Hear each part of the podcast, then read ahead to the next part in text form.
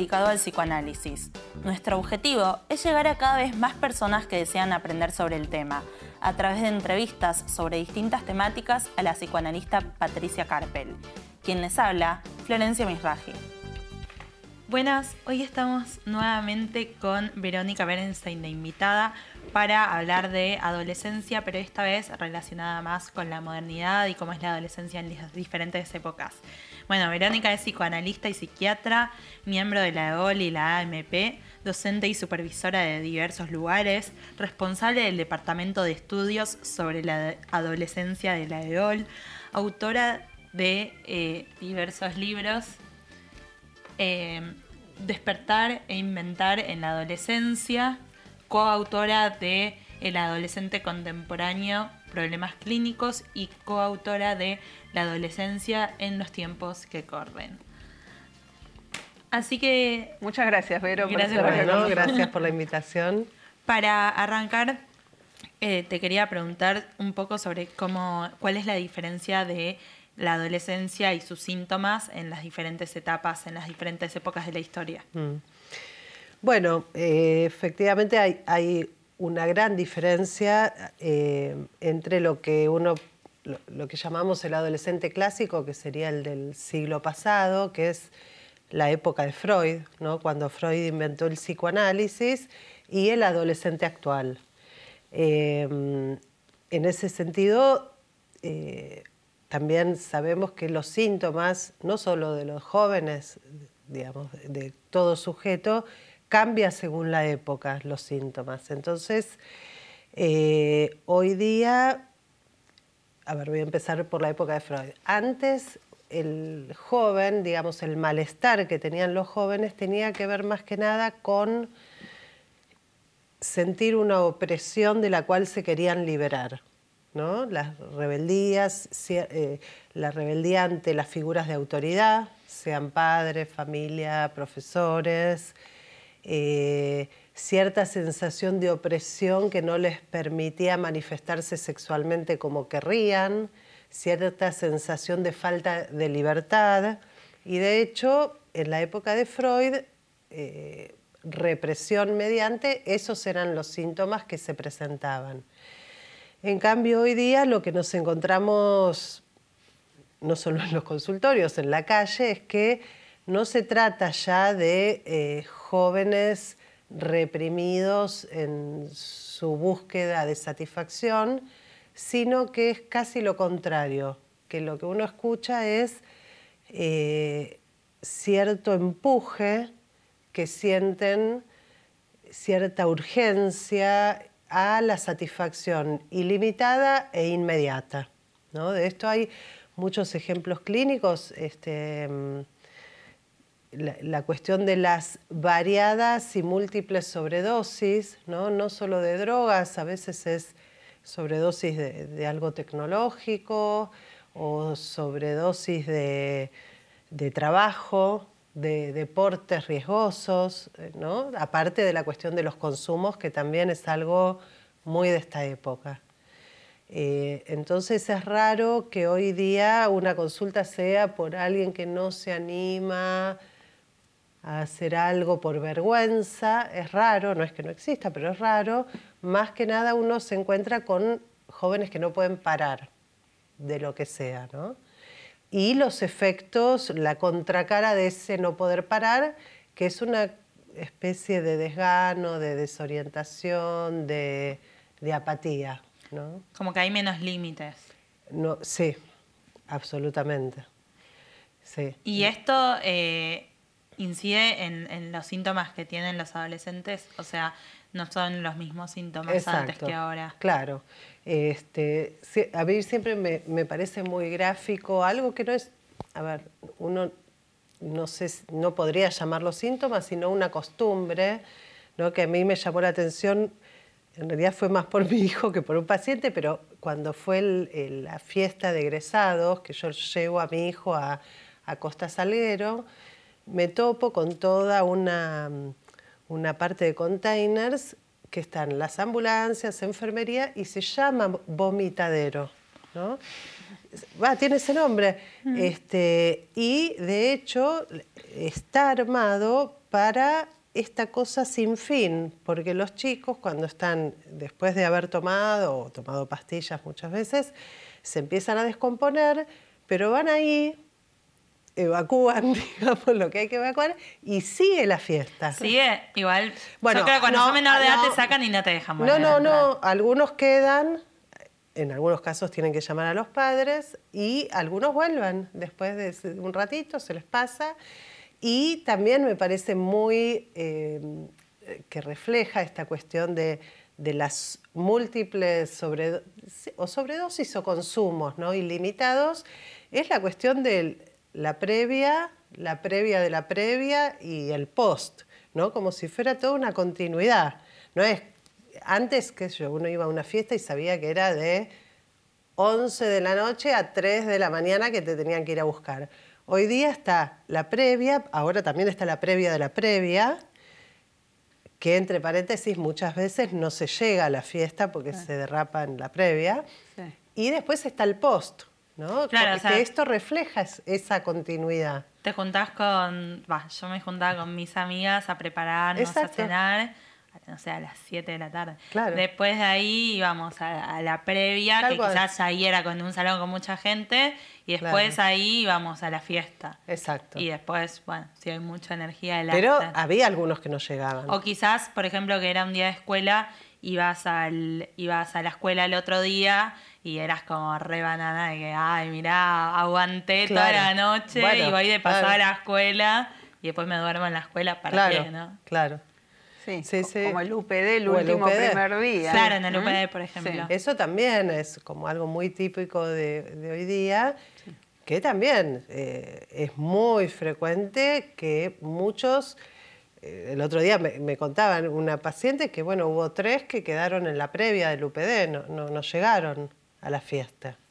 ¿no? Y se sabe que llegan borrachos al, colegio para empezar el último primer día. En esto de no perderse ni un poquito de disfrute, pero cuando te dicen llegué aguantándome, mm. hay que ver a qué costo, si eso es disfrute. Exacto. Y esto que decías recién, ¿no? De que eh, lo que hay como contracara de esto, no es que todos están más divertidos, sino que tiene mm. una contracara de desgano, De, tener pocas ganas, porque uno pensaría, ay, se permiten tantas cosas, todo el mundo está contento, y no es así el efecto de que todo esté permitido. Y no, porque en psicoanálisis sabemos que hay algo del deseo que está muy ligado a la prohibición, entonces al no haber prohibición se complica la cuestión del deseo. Sí, igual yo también quiero marcar algo, al menos desde mi experiencia, que también hay una cuestión de que es como mucha presión social a todos queremos hacer esto y en realidad cuando empezás a meterte un poco más te das cuenta que no todos lo hacen por un deseo propio, quizás el deseo va más por el lado de querer pertenecer y, justamente no perderse una situación eh, de la que todos son parte, mm. entonces te ves arrastrado a hacer eso cuando quizás, o sea, a mí, por ejemplo, no me gustaba tanto salir de fiesta y no tenía ganas de aguantar una noche entera o sea, como... Claro, pero te perdés de estar en ese Claro, lo, terminaba haciendo igual y a veces también el tomar tanto o sobrepasarse es por una cuestión de estar pasándola bien todo el tiempo y de esa forma poder estar en la situación también. Es interesante esto que vos decís porque abre la cuestión de que entonces no es puro disfrute, sino que es un imperativo. Tenés que divertirte así. Hay que dársela en la pera. Tal cual. Hay que romperse, ¿viste? Hay que, el Bueno, es interesante este dicho. Yo, yo usaba otro que es darse contra la pared, pero está bueno esto, dárselo en la pera, porque también una cosa que planteo en el libro es que hoy día el límite no es ni el pudor, ni el miedo a los padres, ni al, a algún autor, a la policía o lo que, que sea que encarne la autoridad, sino que es el propio cuerpo. Por eso me parecía el ejemplo de los vomitaderos. Claro, cuando tu cuerpo no aguanta más. Es cuando el cuerpo dice basta. Sí, sí. Pero a veces el cuerpo queda reventado y a veces, bueno, sabemos de que hay casos trágicos en esto porque no se cuida. Obvio. Y esto que vos decías, de, lo que decías vos, de, los grupos, de cómo pertenecer o no, tiene que ver con lo que hablábamos en el capítulo anterior, de los rituales que, que hoy día ya no tienen esa efectividad simbólica. Y hoy día, así como antes los rituales tenían que ver con la transmisión de una tradición de una generación anterior y, transmitir algo de eso, hoy día los rituales entre los jóvenes se dan entre pares sin la transmisión transgeneracional, ¿no? ¿Qué es esto que vos decís? Entonces hay que estar ahí, es en inmanencia, el cuerpo tiene que estar. No es que después alguien te cuenta, ay, mira qué lindo lo que hicimos. Para, para que se efectivice esa pertenencia grupal, hay que estar entre pares, ¿no? que es lo que uno observa hoy. Sí, con lo cual el, el disfrute se convierte en un disfrutar. Exacto. O sea, divertirte, ¿no? Entonces pierde la cuestión del deseo, porque es un mm. mandato. Entonces ahí se pierde la vida deseante que tiene que ver con la falta, con mm. registrar lo que a uno le hace falta, lo que a uno le gusta. Y la mm. singularidad también se pierde, ¿no? Que en los adolescentes es más fácil en esto de buscar pertenencia, entiendo, ¿no? Perder la singularidad. Claro. Esto de la fiesta constante tiene que ver con, con esta época moderna.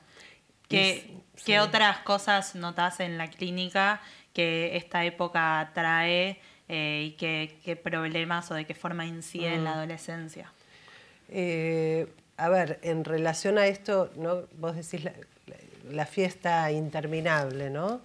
Eh, a ver, lo que uno podría extraer como, como estructura de eso es que, y en lo que vos decías que a vos te pasaba, que es no tanto un deseo singular, sino un empuje que viene, que uno no sabe de dónde, pero viene y empuja ese lugar.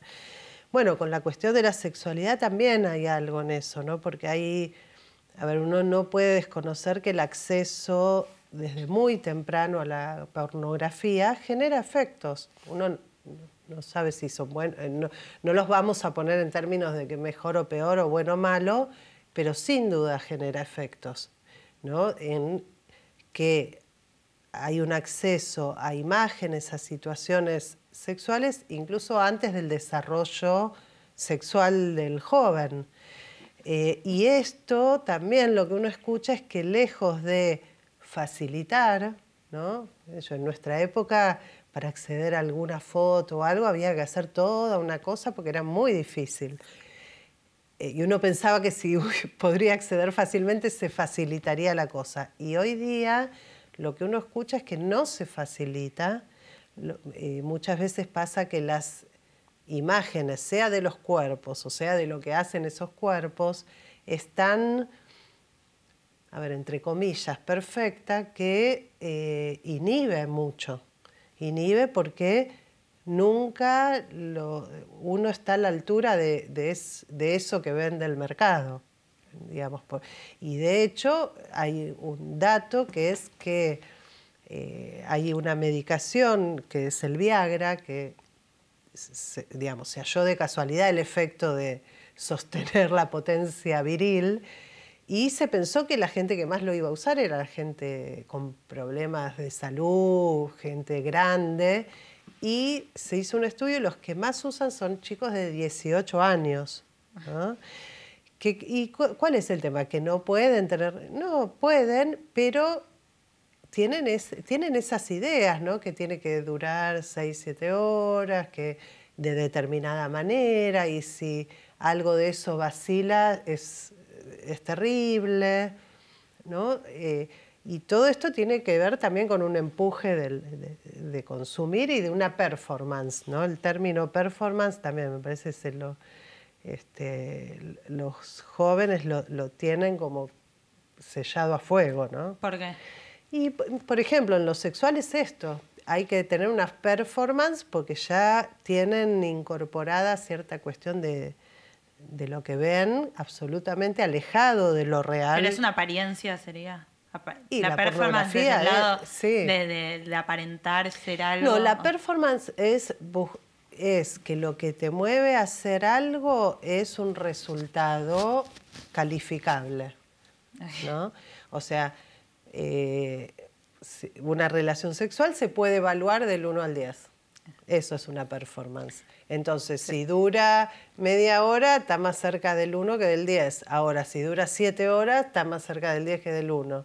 Si el cuerpo es de determinada manera, también. ¿no? Performance es eso, es como calificar un comportamiento, eh, calificarlo. Sí, enumerar lo que no tiene, lo que es no capturable por los números, porque es lo que se siente, lo que le pasa a cada uno, que no es medible ni en minutos, ni en forma del cuerpo. Se pierde todo eso. Y quizás pienso, eh, empujados por eso, es muy difícil estar conectado a la situación de, deseo, ¿no? Mm. Con lo cual la droga quizás para asegurar algo de que eso rinda. Claro. Están todo el tiempo entonces en, una cuestión del rendimiento. Bueno, de hecho hay un filósofo coreano que habla de la sociedad de, rendimiento, ¿no? Y, tiene que ver con, claro. Sí. Tiene que ver con eso, ¿no? Con que todas las actitudes humanas se miden en función del rendimiento. En relación también a la sexualidad, estaba pensando que al menos ahora cada vez lo veo más, de que si bien siempre existió la diversidad sexual, antes estaba mucho más, eh, bueno, dentro del placar o más escondida, más reprimida, y cada día, o sea, se está mostrando más, como más abiertamente. Y eso abre posibilidades, porque qué sé yo, si yo antes ya sabía que me tenía que gustar cierto tipo de personas y ahora digo, ah, pará, no está mal si también me gusta otra persona o si me gusta tal cosa o tal otra. Entonces eso abre un mundo de posibilidades. No sé si eso se ve algún efecto directo en la clínica. Sí, por supuesto. A ver. Y la, identidad de género también. Sí, sí, lo pasa, bueno, nos metemos en un tema ah. eh, largo, ¿no? Pero a ver, tratando de acotarlo, por un lado es lo, eh, está lo que vos decís que Sí, por supuesto, gente que antes quizá hace no tanto tiempo la podía llegar a pasar muy mal porque no, no daba socialmente hacer algo. Eso sin duda mejoró, eso sí podría decir que mejoró.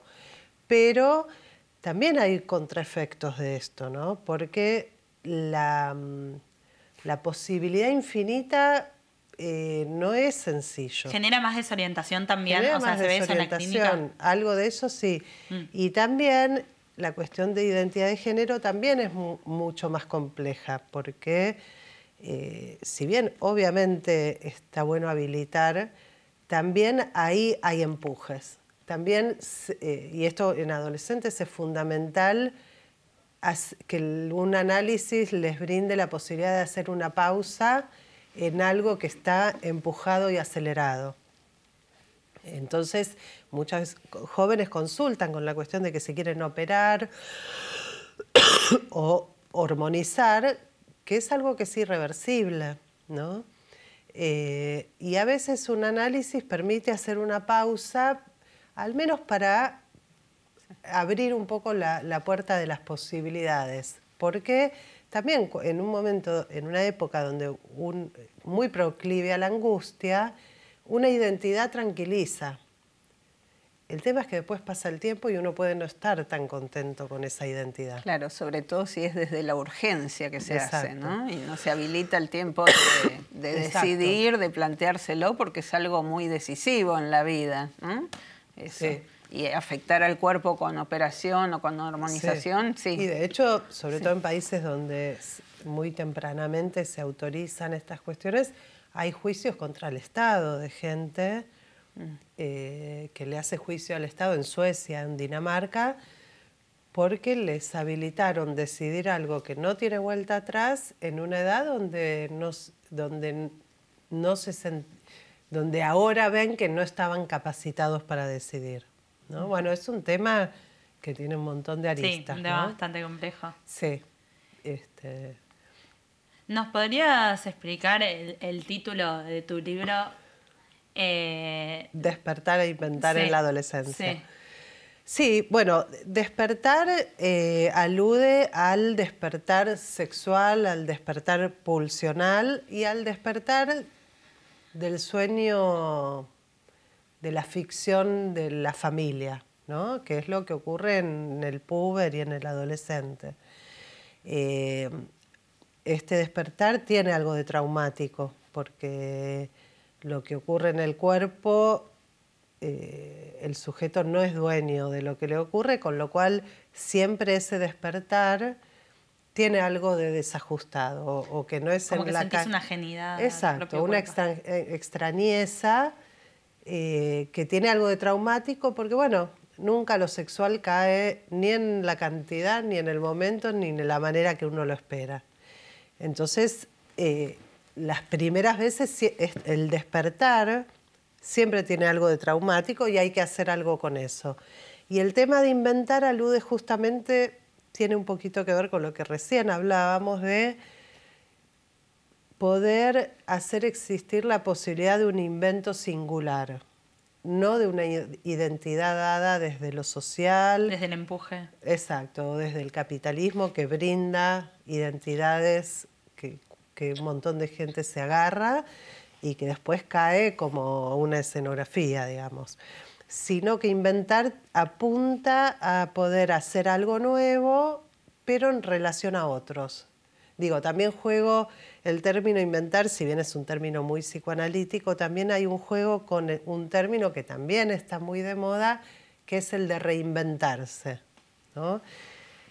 Que para mí es también muy representativo de esta época, porque es como que uno se puede reinventar sin resto, sin pasado, este, y de la nada y solo, ¿no? porque la reinvención apunta a, eh, uno mismo. Porque el reinventarse entonces aludiría a algo ilimitado. Tengo todas las posibilidades, y no es así. Exacto. Cada uno tiene algunas posibilidades. Sí. Como, como si yo año tras año me puedo reinventar de cero, sin el lastre de, bueno, de la historia, de las determinaciones que uno tiene, ¿no? Hasta inventarse el cuerpo, porque no me gusta, me opero y tengo otro. No, es, eh, está lo que exacto. es real que cada uno Entonces hago un juego entre, con eso, ¿no? Que, que es inventar apunta a poder hacer algo muy singular, muy de uno, pero en relación no aislado de los otros, ¿no? Eh, ¿Algo más que te gustaría decir sobre algo que pensás eh, que, no, que creo que el psicoanálisis en este sentido, quizá eso, ¿no? Que, me parece que es un, un, espacio psicoanalítico hoy día es algo que escapa a la rutina en los jóvenes, ¿no? Porque ante la prisa y la urgencia que tienen, un psicoanálisis instaura un tiempo, eh, ante la multiplicidad y infinitización de las posibilidades, un psicoanálisis también introduce la posibilidad de elegir algunos y saber que no, que no todo es posible. Y también, como decía Lacan, es eh, meter un palo en la rueda al, empuje capitalista, ¿no? Porque eh, no, eh, desde el psicoanálisis un, joven no va a recibir respuestas estandarizadas, sino hacer lugar a que surja lo más singular de cada uno, ¿no? Claro, no es te sentís mal, comprate esto, ¿no? Las respuestas que encontramos, ¿no? En la televisión o en cualquier lugar que nos ofrecen alguna sustancia, producto, lo que fuera. Exacto. Sí, es que inventar uno mismo para sentirse bien. Y me parece esto que decías, de no todo es posible, desde un lugar interesante, porque entonces sí algunas cosas son posibles. Claro. Porque cuando todo es posible, el mm. reverso es que se hace imposible el mundo. Que justamente una de las 800 definiciones que hay del capitalismo es el eslogan de Nike, ¿no? Imposible. Nothing is, impossible. Exacto. Entonces, en algún punto yo creo que el psicoanálisis va Va en contra del eslogan de Nike. No en contra porque lo reforzaría, pero por eso está bueno el término un palo en la rueda, ¿no? Porque es introducir que hay cosas que son imposibles. Sería darle vuelta y decir, no todo es posible. Exacto, tal cual. Pero eso hace que lo que, que sí es posible tenga otro valor. Exacto, tal cual. Sí, eso, abre, eso hace abrir un universo de posibilidades singulares para cada uno por sus condiciones, por su selección. sí. Bueno, muchísimas gracias por venir. Gracias a ustedes. Muchas gracias, Verónica. Muy gracias. Y esperamos verte pronto acá. Bueno, gracias. Muchas gracias por llegar hasta aquí. Esperamos que les haya gustado este episodio. Para contactarse con nosotras, nos pueden buscar en Instagram como arroba sobre.psicoanálisis.